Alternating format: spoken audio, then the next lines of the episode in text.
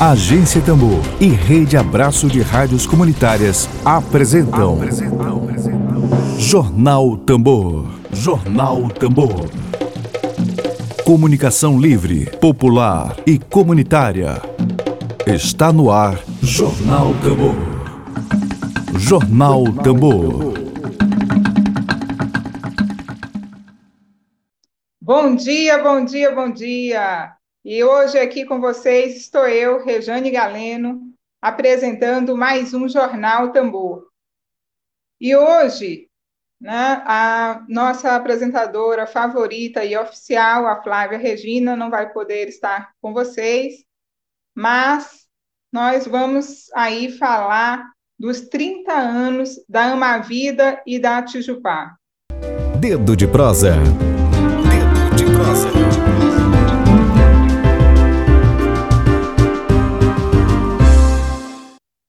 E bom dia para vocês que estão nos assistindo. E nós vamos aí conversar hoje, né, o nosso dedo de prosa virtual é com o coordenador de agroecologia da Associação Agroecológica Tijupá, o Fábio Pacheco, e também participa do nosso dedo de prosa o biólogo, professor da Universidade Federal do Maranhão, presidente e fundador da Associação Maranhense para a Conservação da Natureza Ama a Vida, Murilo Sérgio Drummond. Bom dia, Fábio. Bom dia, Murilo. Bom dia, Rejane. Bom dia aos ouvintes. É um prazer estar novamente na Rádio Tambor, agora no ambiente virtual, né? É, a pandemia, né? Bom dia, Murilo. Está me ouvindo? Bom dia, estou ouvindo sim. Abraço para todos certo. aí. Então, é, nós gostaríamos aí de iniciar o nosso dedo de prosa de hoje. Né? Nós vamos começar com o Fábio, né, Fábio? O Fábio que é da Associação Tijupá. E eu gostaria, Flávio, ou Fábio, que você falasse aí resumidamente para a gente sobre a motivação que levou à criação dessa entidade e quais os objetivos específicos da Tijupá. Então, é, a Associação Agroecológica Tijupá, a ideia dela ainda nasce na década de 80, né?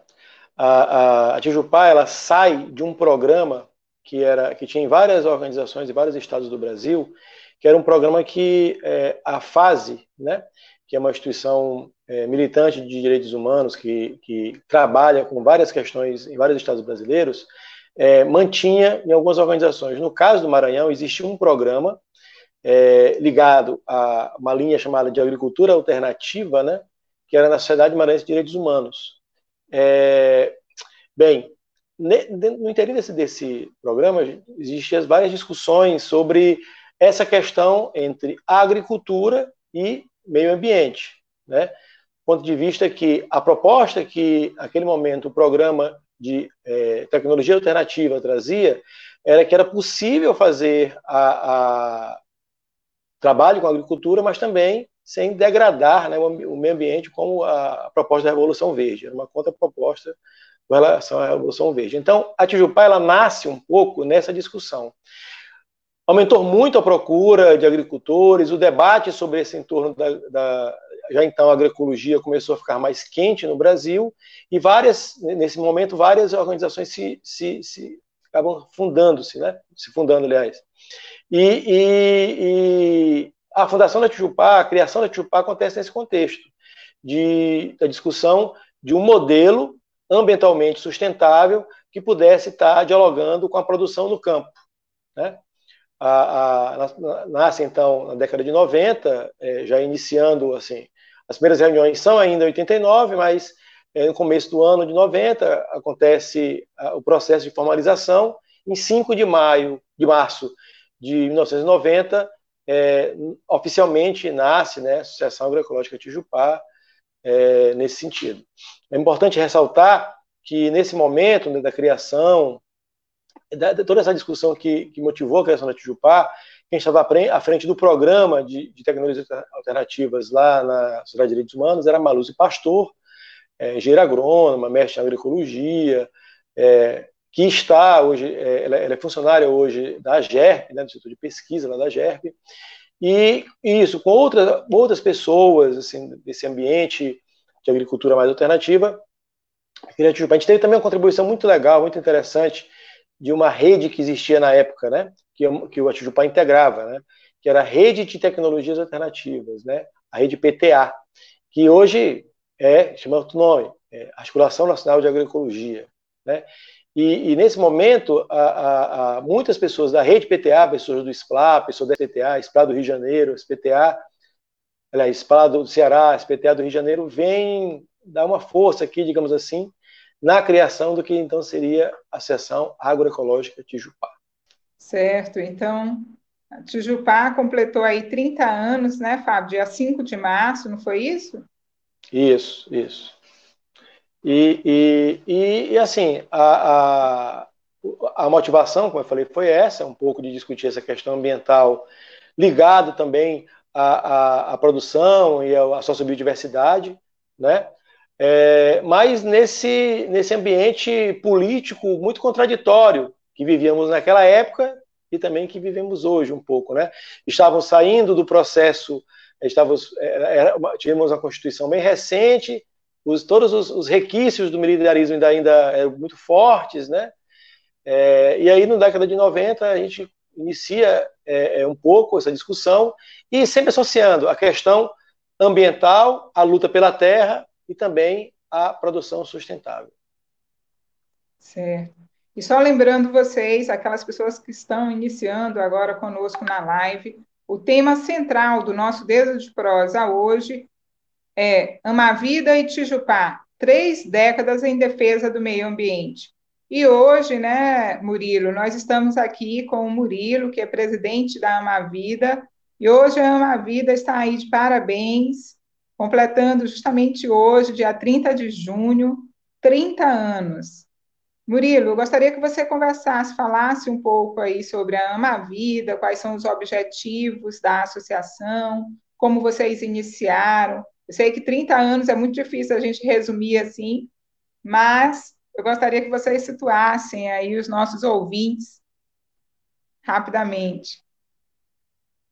É, a Mavida, ela tem um marco, na verdade, é, o início dela está ligado ao Departamento de Biologia da Universidade Federal do Maranhão. Na década, entre final de na década de 80, no final entre 87 e 90, o departamento utilizava reserva florestal do Sacavém, que fica em frente à rodoviária, para fazer atividades de campo com os alunos. Então, os professores levavam os alunos para lá para fazer atividades, acampar, pernoitar lá e fazer as atividades é, com a fauna e a flora local acabou que começou a ficar muito claro o processo de desmatamento que estava acontecendo na área. Era uma área protegida desde 1945, quando Getúlio Vargas instituiu a área de reserva naquele local, pela importância que ela tinha para abastecer de água a cidade de São Luís. Então a gente começou a ficar preocupado com esse processo que estava acontecendo, né, da invasão, né, dos processos de deteriorização que estava acontecendo. E aí começaram a fazer uma série de campanhas né, uma série de alertas com relação a esse processo, né? E como professores da universidade, como alunos também, né? Até que um dia o reitor, na época era o Jerome Pinheiro, nos procurou e tentou nos convencer que transferíssemos a nossa área de pesquisa, né, de trabalho, para o sítio Piancó, que fica ali do lado do campus da universidade hoje. Sentimos ali uma certa pressão, né, e me parece que o governo não estava gostando muito da campanha, do que a gente estava fazendo, e estava tentando fazer com que a gente amenizasse nas denúncias sucessivas que estavam fazendo dali. E aí tivemos o prazer de trazer para cá o professor Ângelo Machado, é, que era um médico, mas um dos maiores biólogos, né, especialista em libélula, que esteve aqui para dar uma palestra na época, e ele alertou para a gente a necessidade da gente se tornar independente da universidade e criar um grupo que fizesse muito barulho, né? E aí foi a raiz, então, da, de criar uma vida, né? Uma instituição que defendesse a, o meio ambiente, no geral, mas que saísse um pouco da questão de paixão que tinha, né? Na questão da, da do, do, aspecto é, passional que tinha com relação à defesa do meio ambiente e começar a fazer a abordagem de uma forma mais técnica, aproveitando que os professores tinham esse basamento para oferecer esse, os elementos necessários, né? E aí, em 1990, foi fundada a Manvida, e aí entramos naquela história da organização para a ECO 92, que aconteceu né, logo depois. Né? Inclusive, nós tivemos os primeiros contatos com a Tijupá nessa época também, vários encontros. Né? Em 92, nós tivemos o nosso primeiro projeto, que para nós foi bastante significativo, que era o projeto Verde Vinhais, né? que era, uma, na verdade, uma denúncia contra a ocupação de espaços públicos irregulares aqui no Vinhais. Né? Os espaços estavam projetados para serem praças e estavam sendo ocupados por casas, propriedades. As pessoas estavam invadindo as áreas. Então, a gente fez esse projeto para implantar as praças. Né? Esse projeto muito, envolveu muito a comunidade do bairro.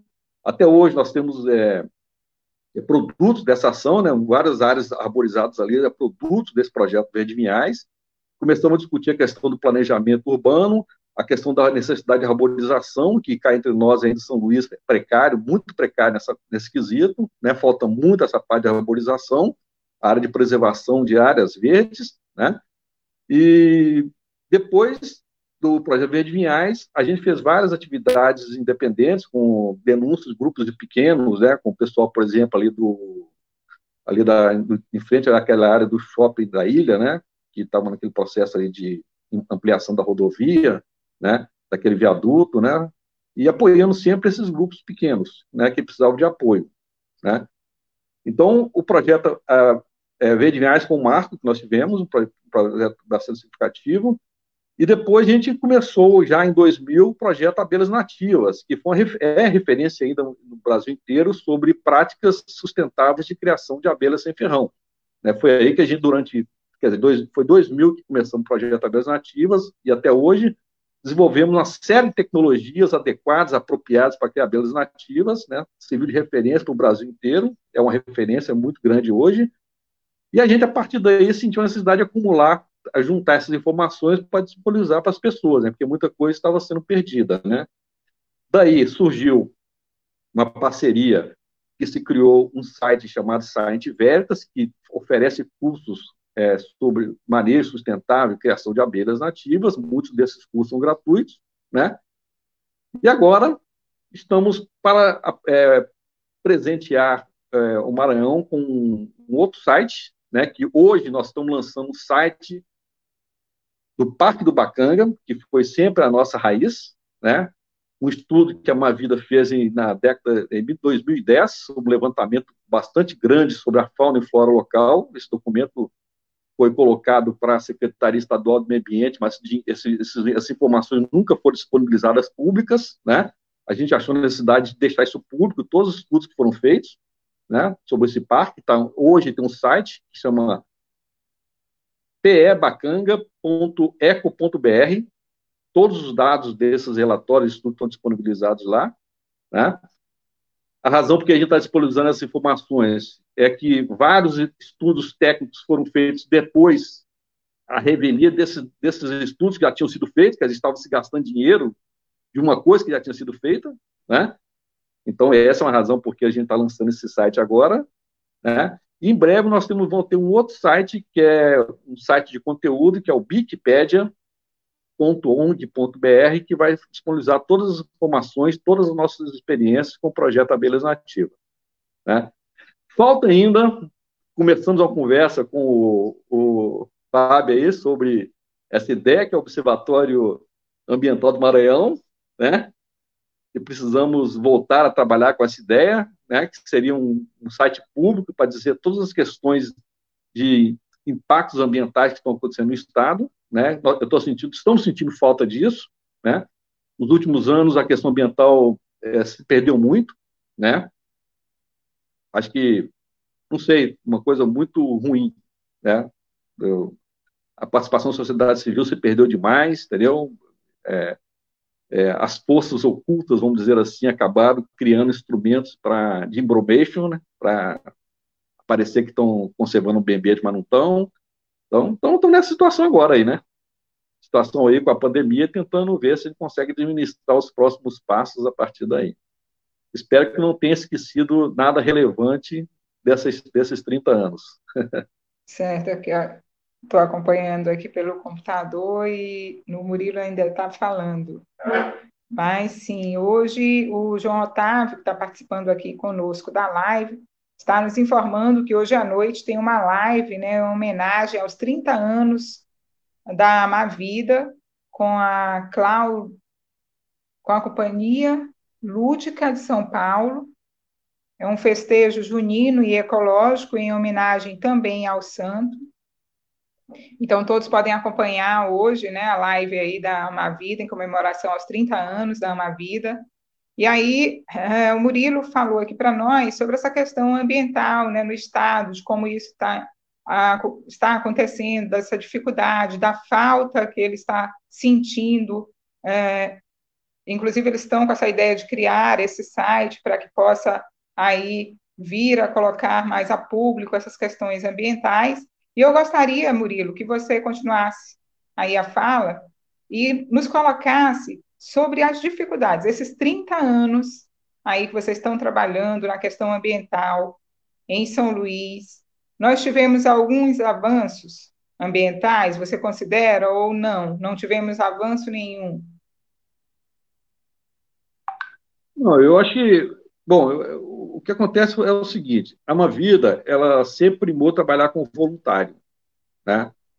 É, uma questão dela que ela tem, na verdade, é a seguinte, que ela nunca é procurou ao máximo evitar trabalhar com recursos, seja qual for. Ela acabou aceitando por causa das circunstâncias naquele momento exigia, não tinha como é, trabalhar dessa forma. É, houve uma dificuldade de um tempo para cá, quando a, com relação a essas denúncias que apareceram nas, na última década, com relação à questão de desvio de dinheiro público, as ONGs estavam. Uma série de coisas começaram a aparecer. E as, as entidades legítimas que atuavam uma forma séria foram prejudicadas nesse processo todo, porque o, o processo começou a se fechar, os apoios públicos começaram a se fechar, né? por conta de uma série de ONGs que tinham se criado através de políticos, né, desses grupos aí que se apropriavam desses recursos e faziam, né, um uso inadequado desses recursos. Mas existem, existem, sempre existiu, aquelas ONGs realmente que trabalhavam da forma bem é, comprometida com as causas, seja qual seja, né, ambiental, de direitos humanos ou o que for. Isso acabou travando demais, né, dificultando muito os requisitos necessários para você obter os recursos para fazer executar as coisas. Você acabou exigindo uma, uma entidade muito profissional, uma coisa que a uma vida nunca esquecer. Né? Ela tentou um pouco fazer isso, mas nunca quis ser, porque ela se primou pelo trabalho voluntário. Né? E aí, juntando essa história aí da dificuldade que tem, que se teve, né? É, a gente acabou, então, o seguinte, tom, tomando com opção não, não pegar mais recursos de, de forma nenhuma, né? Conseguir tentar trabalhar da forma é, a, a, que dependesse mais dos esforços individuais das pessoas, né?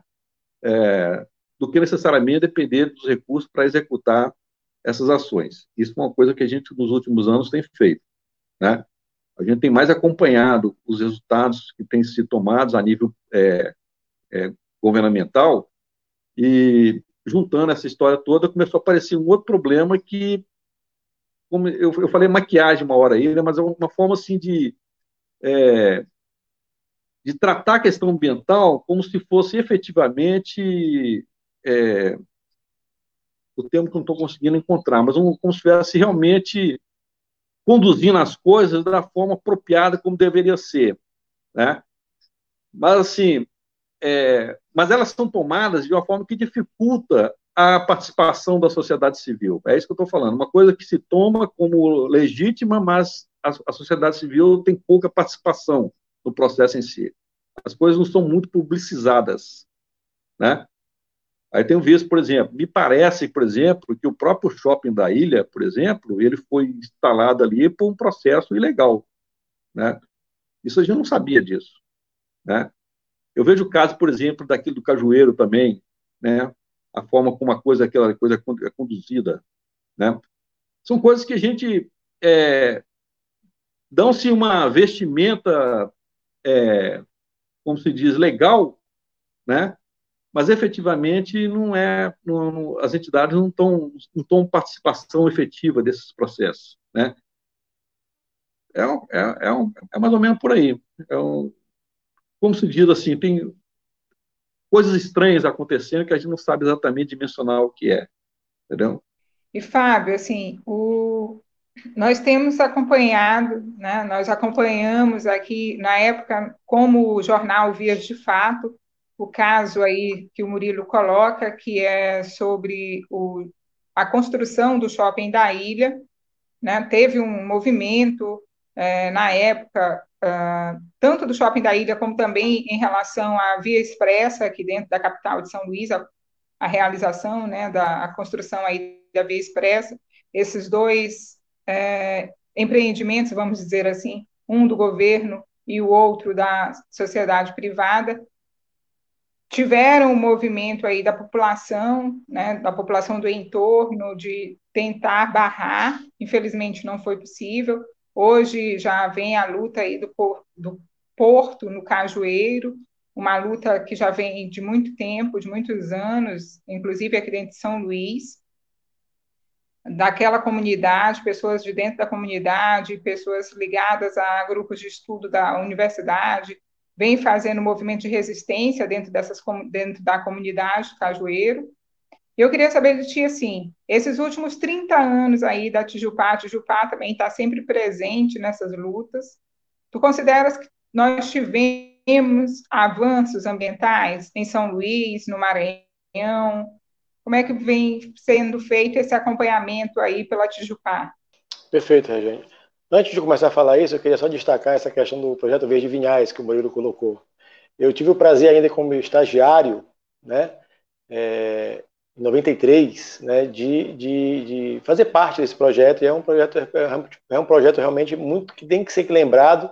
Na verdade, tem que ser reeditado, cara, porque ele trata de várias questões, né? A, a, a, uma delas que eu acho muito importante é justamente essa questão da ligação entre o urbano e a natureza, né? Que geralmente que São Luís trata de forma muito ruim, muito ruim mesmo, né? Mas ainda, ainda temos muitas coisas exuberantes aqui que poderiam ser melhor aproveitadas, digamos assim, né? É, que não é feito. Então, só queria ressaltar isso, que, que acho que foi realmente uma das, né? Porque tem várias. A contribuição que a Uma Vida tem com relação também a, a, ao manejo, né? Conservação através do manejo das abelhas é algo fantástico. Também sou sou fã dessa parte aí, e né, Murilo é uma pessoa que tem escrito muito sobre isso, é realmente uma contribuição muito importante. Sobre essa questão ambiental, aqui na ilha, como também no estado, né, eu acho que é importante a gente é, dizer o seguinte, tem toda uma, uma, atualmente, atualmente que eu digo assim, a partir da, da década 92, isso é, é refeito, digamos assim, re, reestruturado de certa forma pra, em 2012 também, é, vem criando, assim, a partir desse, dessa coisa do termo de desenvolvimento sustentável, né, tem criado todo uma, uma, um conjunto de, de práticas ou de anseios que tentam naturalizar a financiarização da natureza. Né? Então, empreendimentos privados nas áreas urbanas ou rurais de São Luís né, e também do Maranhão, é, se apropriam de forma irregular, porque vão de conta a todas as leis que existem. Por exemplo, essas obras que foi de construção, né, dessa que você falou, dentro do shopping, do impactou é, áreas de, de, de, vegetação de São Luís que, inclusive, não poderiam ser né, suprimidas, como o mangue, por exemplo. Né? É, e o mangue de São Luís tem uma característica muito própria. Né? É, a questão do porto, é, é, aquilo ali é um, é, uma, é, um, é, um, é um assunto que, se fosse levado a sério realmente, as autoridades teve todas elas que, que, que intercederam, por exemplo, se a gente fosse a ter só a parte ambiental, devia ser, todo mundo devia ser arrolado em um processo criminal, porque é, todas as licenças que foram dadas ali, é, não tem como se dar licença para supressão de mangue. E foi suprimido mangue, não foi pouco mangue, não, muito, né? Toda a mudança ecológica da, da, daquela região ali e que impacta não só aquela região, não aquela região, mas todo, todo o resto, né? É, é, vem, advento, vem em decorrente de uma ação de um órgão que deveria ter o cuidado da gestão com isso, né? Então, é algo em São Luís, assim, o que podemos dizer, podemos comemorar alguma coisa na questão ambiental? Eu acho que a gente, é, apesar de, de, ter um nível, digamos assim, de conscientização talvez um pouco melhor dentro do âmbito da sociedade, mas que isso não se reflete é, é, em ações concretas que reivindiquem, porque o grau de consciência ele vai muito mais no âmbito, é, digamos assim, de práticas individuais, né, principalmente práticas domésticas, mas que não, não, não fazem com que esses cidadãos, cidadãos consigam influenciar seus representantes, ou mesmo eleger representantes, que possam ter como centralidade da questão o cuidado com o meio ambiente que temos. Temos um ambiente muito frágil na ilha de São Luís, um ambiente que está sendo modificado de forma muito rápida. A, a, a, a tentativa de modificar o plano diretor e de fazer toda essa, essa mudança é, do que é zona rural, do que é distrito industrial, é, impacta sobremaneira as várias fisionomias que temos aqui, né? É, é, e nós estamos perdendo espécies animais, espécies vegetais, fisionomias inteiras, tanto na ilha como no estado do Maranhão, sem pelo menos estudarmos o que tínhamos nela. Né? É, e isso, de certa forma, é, é, existe uma estratégia muito interessante por, conta, é, por, parte, por parte dos governos das empresas, que é de que, se passando, é, se tendo, se tendo algumas medidas mitigatórias ou compensatórias, está se tratando do meio ambiente. Né? Meio ambiente, sobretudo, ele é ele tem que ser de prevenção. Você não tem que deixar que acontecer. Qualquer coisa que mitigue ou que compense não vai restaurar o que foi. Então, no meu ponto de vista, para resumir, é, sobre nossos avanços, digamos assim, por conta da nossa estrutura fundiária, extremamente marcada pelo latifúndio pela, e pela usurpação né, do agronegócio dos territórios tradicionais, pela ganância é, de grupos financeiros que encontram dentro dos governos uma vasta possibilidade de fazer os acordos, é, pela dificuldade que nós temos de conseguir representantes sérios dentro do parlamento que tenham mesmo a coragem de fazer diálogo com a sociedade civil sobre o que é importante no meio ambiente, a gente não tem realmente conseguido avançar com relação a isso. Digo mais, se a gente fosse comparar São Luís agora e São Luís de duas décadas, de três décadas atrás, quando a Mavida, Tijupá começaram a militar nesses campos, tinham muito mais áreas verdes, né? tinham muito mais áreas intocadas, tínhamos uma qualidade ambiental muito melhor disponibilizadas para o cidadão. Hoje nós temos eventos de poluição em São Luís gravíssimos. Esse, o Distrito Industrial de São Luís, aquele distrito industrial, ele concentra mais gases tóxicos do que foi Cubatão, por exemplo. Né? É, as pessoas que vivem ali, e boa parte é, também é, desse, de, de, dessa poluição chega para nós, ela, ela, elas sofrem né, de, de, de várias doenças advindas disso. Nós temos hoje vários desequilíbrios ambientais causados pela proliferação de mosquitos que estavam guardados em áreas de vegetação que foram destruídas para empreendimentos imobiliários, né? E que hoje é, é, são estão espalhando vários tipos de são vetores de vários tipos de doenças. Então, assim, temos agravado muito a situação de qualidade de vida, de forma falando, por conta de não ter conseguido ter uma compreensão e uma gestão ambiental adequada na ilha de São Luís e no Maranhão. Certo. A ilha de São Luís, né, até hoje, apesar de muito mal cuidada, nós temos espaços belíssimos que eu imagino assim que na década de 80, como é que 70, 80, como é que deveria ser essa ilha? Nós temos ali a área do Vinhais com a Fuma, que todas as vezes que eu passo por ali, parece que a gente está em outra cidade, né? Pegando aqui desde o hospital, o antigo hospital de servidor, até aquela área ali do Coafuma, como, era, como é bonito ainda, e como esse espaço precisa, apesar de ser muito pequeno, né, precisa ser preservado. A própria zona rural de São Luís, apesar desses mega projetos, aí como ali o Porto do Itaqui, a MPX e várias outras empresas que foram se instalando, mas aquela região do Maracanã, do Cajueiro, a, a própria Vila Maranhão, como é como é ali aquele espaço é muito bonito, né? Então, São Luís, infelizmente, não teve uma proposta ambiental, ou melhor, a, os governantes, as pessoas que passaram já por São Luís, não tiveram essa preocupação de preservar esses espaços E a gente percebe hoje a necessidade que se tem, como tu colocaste aí, muitas doenças estão sendo, nós estamos vivendo, né, com muitas doenças por conta dessa falta da preservação ambiental, por conta dessa poluição do meio ambiente. Para quem tem problemas respiratórios, por exemplo, você tem épocas do ano que são horríveis. Situações assim que a gente anteriormente não passava e que hoje a gente percebe um grande índice de pessoas, inclusive maior, é, com problemas respiratórios na cidade. E aí, é, Murilo, eu gostaria que você falasse né, sobre o que, que você considera hoje um dos principais problemas ambientais na ilha de São Luís, inclusive envolvendo aí a pesquisa da Amavida, por exemplo, nós temos acompanhado, é, tu, tem, tu falaste sobre essa questão da apicultura, né, que vocês desenvolvem esse trabalho com a apicultura, e a gente tem acompanhado aí pelas redes sociais, ou melhor, pela internet, de que há uma morte de abelhas, e como é que isso impacta inclusive na questão ambiental dentro da ilha. Você hoje não tem. É, é, aqui eu moro no São Francisco, por exemplo, e de vez em quando aparece aqui uma abelha assim meio perdida, um maribondo. A gente percebe assim que é como se eles não tivessem um ambiente para ficar, né, para estar.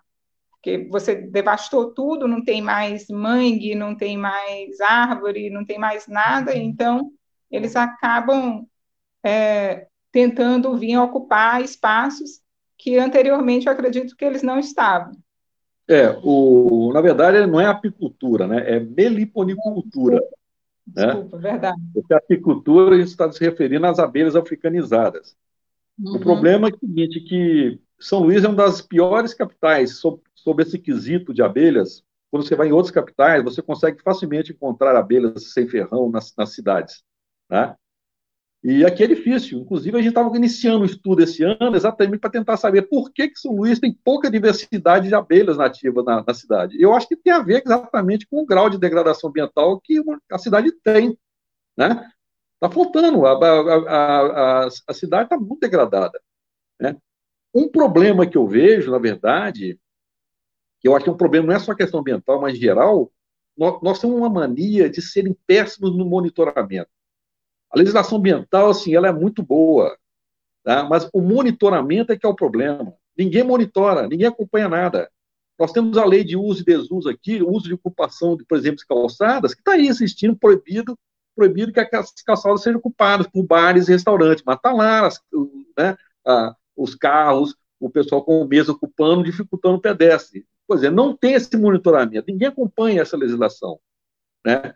E uma das coisas mais sérias que eu acho que existe é com relação, por exemplo, ao relatório de impacto ambiental que esses empreendimentos têm. Eles fazem relatórios maravilhosos, mas simplesmente o, o, a etapa seguinte, que é o monitoramento, saber o que está acontecendo com o empreendimento, ninguém acompanha. Né? Esse é um problema triste que nós temos hoje no Brasil em geral. E aqui também o reflexo disso tudo aqui em São Luís. Né? É a falta de monitoramento. Tá?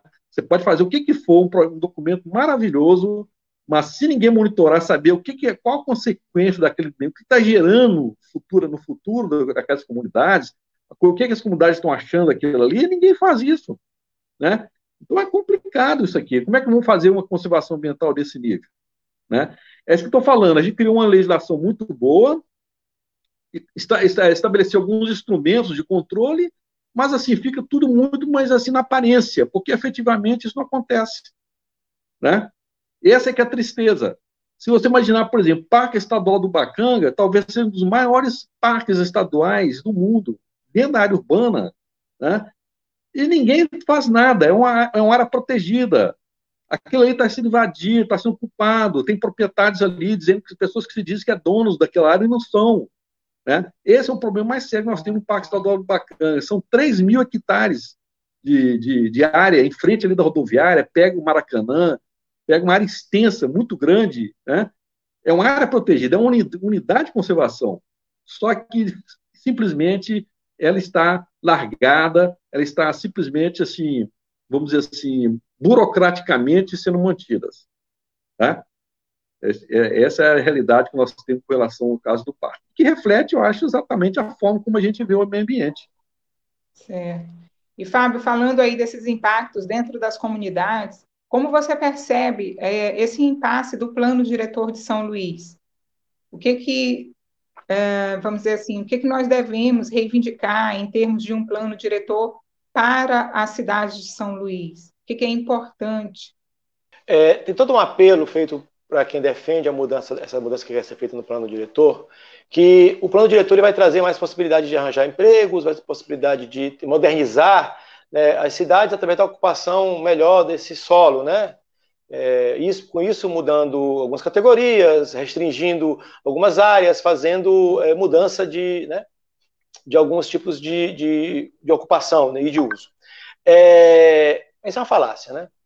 A, a, teríamos muito mais condições de gerar emprego e renda, e de forma mais sustentável, se a gente incentivasse as ruralidades, né? ou seja, nós temos aqui em São Luís ainda uma, temos uma condição que poucas capitais têm de convivermos tanto com é, é, o mar, que bate a beira, né, mas um mar que, que está ainda sobre a gestão de comunidades tradicionais. Né? Isso é muito forte ainda aqui na capital. E poucas capitais né, é, têm isso, é, como nós temos em termos de volume, de quantidade de pessoas que estão lá. É, eu acho que temos que ter um, um, um, debate mais franco, dizendo que o que pode, o que se a gente quer realmente ter uma, uma melhoria econômica, né, claro que as pessoas tenham melhoria de vida, e explicitando o que é isso, né? O emprego de carteira assinada em uma fábrica que vai ser temporário esse emprego e que vai ao que a pessoa não vai ter moradia adequada para ficar, que a pessoa não vai ter é, é, um rendimento adequado, vai tudo depender daquele rendimento, né? ela não vai poder ter mais nada porque ela não tem mais ambiente para cultivar ou para né, poder preservar nada que faz bem. Isso não vai trazer qualidade de vida para as pessoas, né?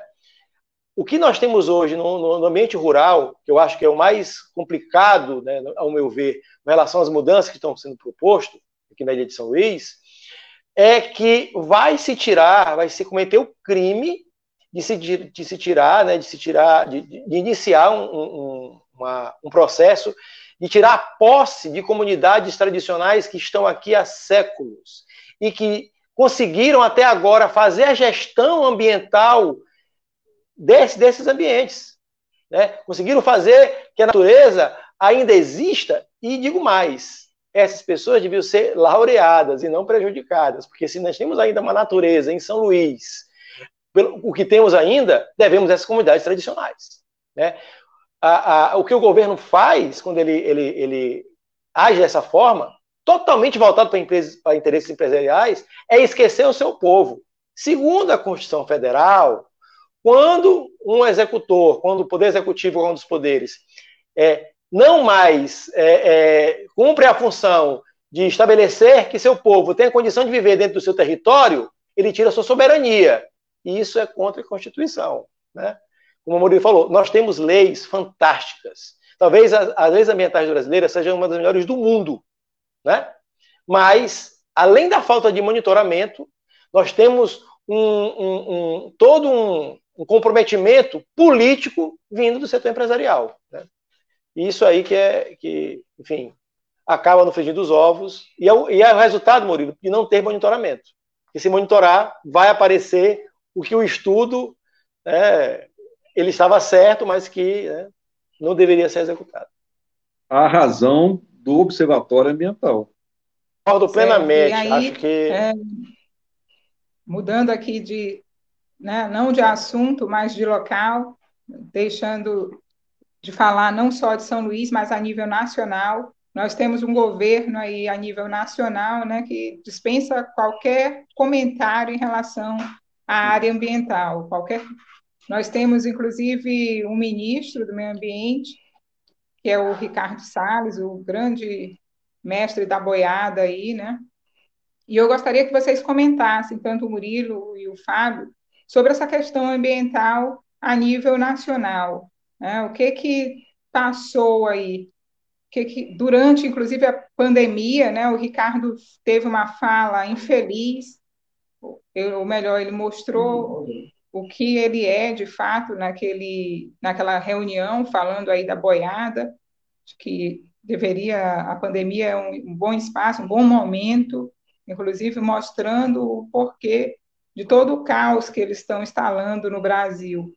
Eu gostaria que vocês comentassem. Quem começa, o Fábio ou o Murilo?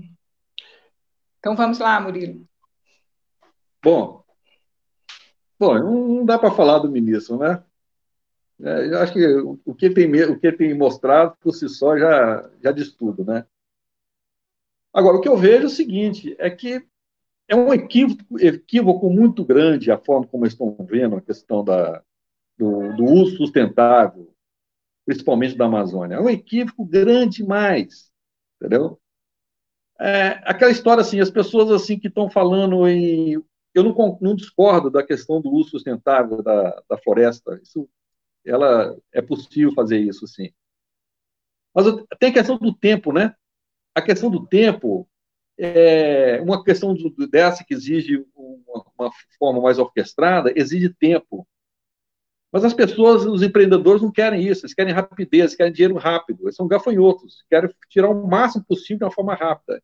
Então não tem como conciliar uma coisa com a outra. Conciliar sustentabilidade com a questão econômica da forma como ela está sendo vista. Né? Então, assim, uma coisa é você atender os, os desejos né, do empresário. Outra coisa é atender as, as necessidades do país. Né? São coisas diferentes. Né?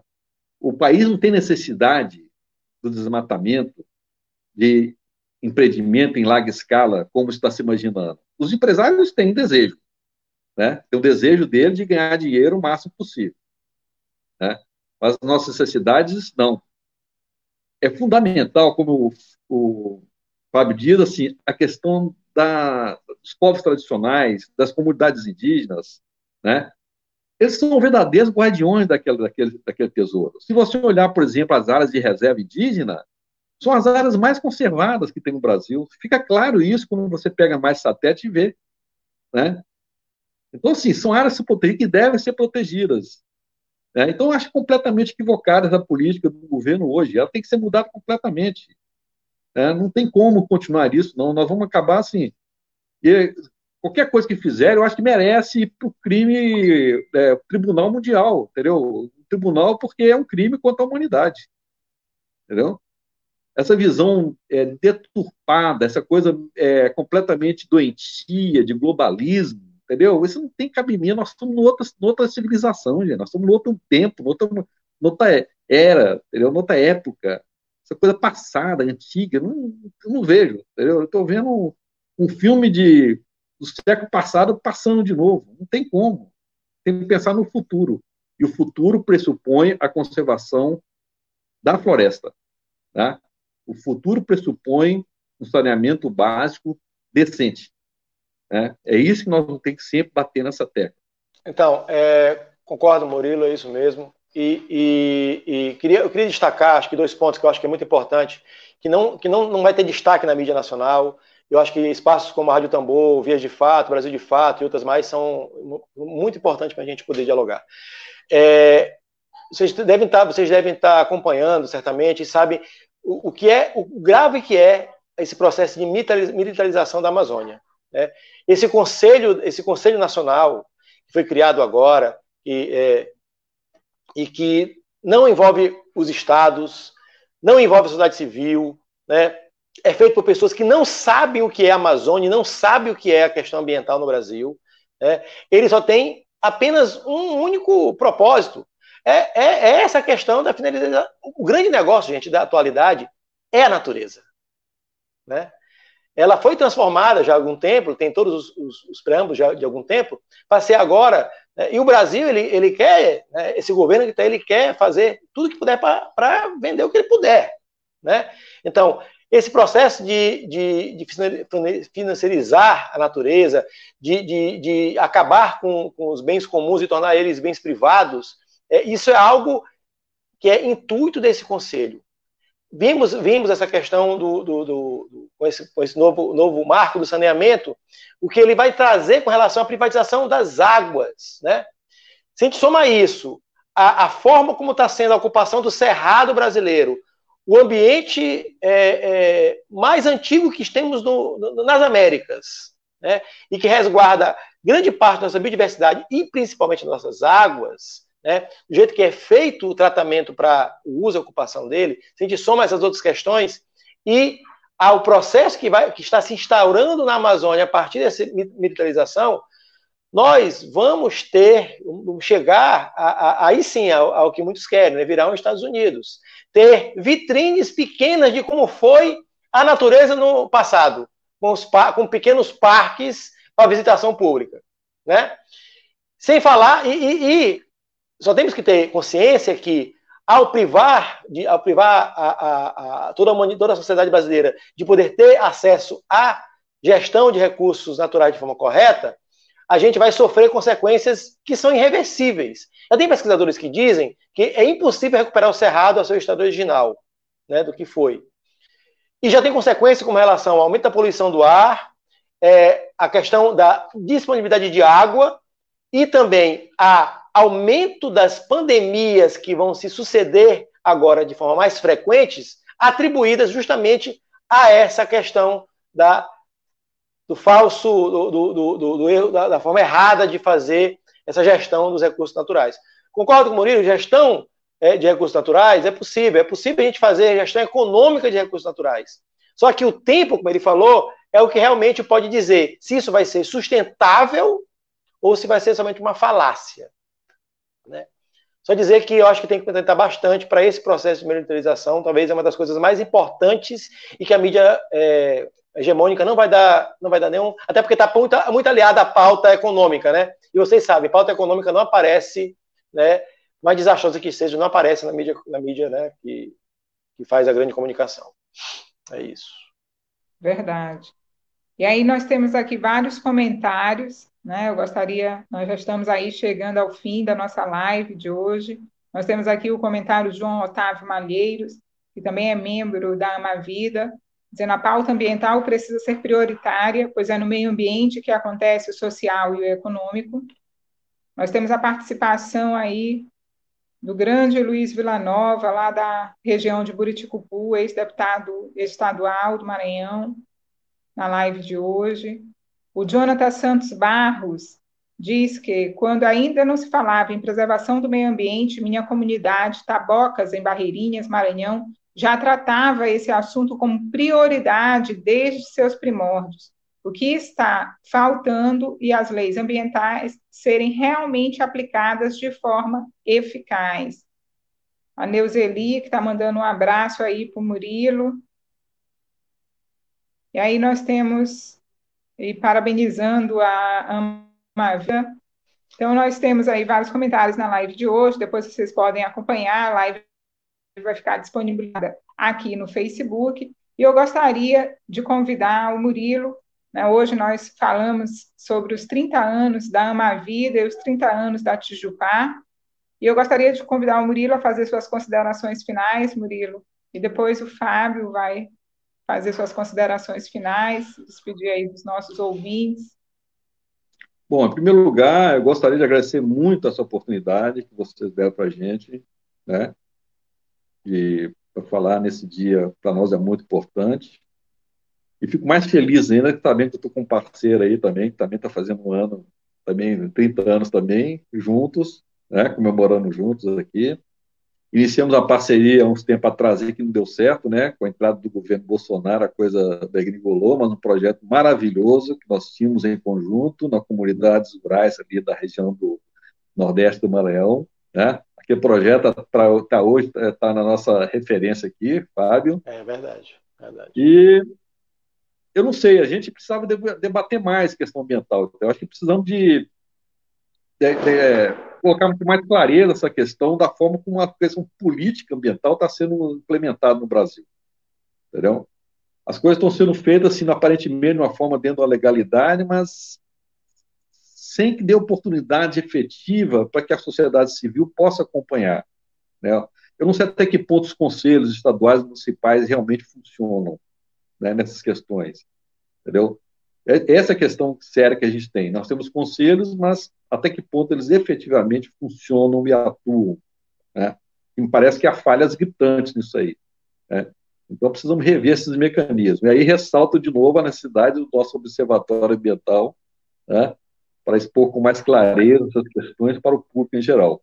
Muito obrigado, agradeço a vocês todos, um grande abraço e, quem sabe, outra oportunidade a gente continua discutindo essas, essas questões aí que são muito importantes. Também queria agradecer, também queria agradecer todo mundo da Rádio Tambor, de fato, é, Jane, Emília, todos os companheiros e companheiras lá, sempre a gente se considera parceiro, então precisando, qualquer, né, estamos juntos. Foi muito, assim, gostamos muito de receber esse convite, de estar do lado da Vida, podendo debater um tema tão importante. Realmente a gente tem é, muitos projetos aí que estamos fazendo em comum, a ideia de esse observatório é um que acho que a gente tem que revitalizar. Nós tínhamos programado algumas coisas para o período antes da pandemia, mas acabamos né, desarticulando nesse período virtual. Eu acho que a gente pode retomar, viu, Murilo? Eu acho que fica o nosso compromisso aqui. Eu acho que é muito importante.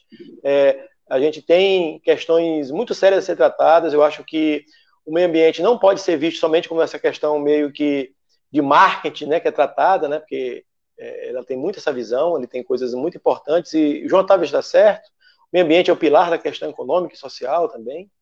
É, é, queria deixar aqui a, a, o compromisso da Tijupá em estar defendendo o meio ambiente associado às populações que estão nele, aos territórios que constituem, e dizer que é, continuaremos lutando, né, tenho certeza também, junto com a vida, para um meio ambiente mais equilibrado, saudável e que tenha e dê oportunidade a todos.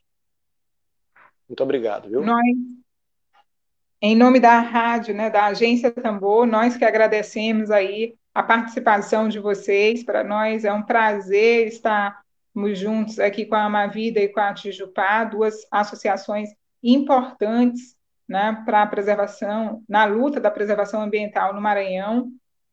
E gostaríamos de desejar aí mais 30, mais 30, mais 30, que essa que essas entidades aí possam viver por muitos e muitos anos, mesmo que nós não estejamos mais aqui presentes, mas que outras pessoas possam aí carregar nessas, né, que a gente possa falar para que outras pessoas possam se interessar e possam vir participar também dessas instituições que a gente considera muito importante. Então, para todos que nos acompanharam aqui hoje, né, todos e todas, nós gostaríamos de dar o nosso caloroso abraço, mesmo distante, lembrá-los e lembrá-las sempre de que a necessidade, nesse momento, é de isolamento social, aquelas pessoas que puderem, fiquem em casa e, se saírem nas ruas, usem máscara. Então, para nós foi um prazer conversar com vocês, parabéns, parabéns pelas pelo trabalho que vocês desenvolvem junto às instituições, junto às entidades, junto às comunidades. E dizer mais uma vez, em nome de toda a equipe da Rádio Tambor, muito obrigada, muito obrigada a você que nos assistiu. Vão desculpando qualquer coisa, né? Até porque eu aqui estou substituindo a Flávia hoje, acaba tendo uns probleminhas, inclusive técnicos, de produção, mas é assim mesmo, é como ela costuma dizer, é o jornalismo de guerrilha, né? Então nós estamos aqui tentando Verdade. fazer jornalismo no Maranhão, e que é, já é difícil fazer esse jornalismo alternativo popular em São, no Brasil, imagina no Maranhão. Mas estamos aqui na luta, a Rádio Tambor, a Agência Tambor, e muito obrigada aí a todos e todas pela parceria. Um abraço com vocês até amanhã, tá? Tchau, tchau. Web Rádio Tambor. A primeira rede de comunicação popular do Maranhão. Comunicação comunitária. Livre, alternativa e popular.